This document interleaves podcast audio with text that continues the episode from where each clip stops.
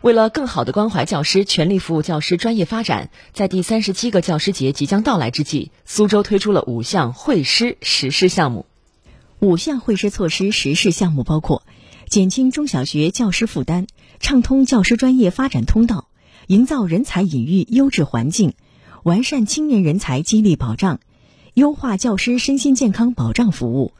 为减轻中小学教师负担。近期，市委市政府两办在全省率先出台了关于切实减轻中小学教师负担、进一步营造教育教学良好环境的若干措施的文件。从制度层面，对教师减负工作作出了规划，将通过实行清单管理、专项清理等措施，确保督查检查评比考核创建事项减少百分之五十以上，确保教师潜心教书、静心育人。畅通教师专业发展通道，为应对教师专业发展过程中受岗位职数不足限制的现实问题，苏州将通过用好用足高级教师岗位，贯通使用中级和初级教师岗位，乡村教师可超岗位聘用，女教师达到国家法定退休年龄延退不占岗位职数等举措，打通教师职称晋升通道。此外，运用人才政策激发人才骨干动力和活力。苏州今年推出了“姑苏教育人才计划4.0版”，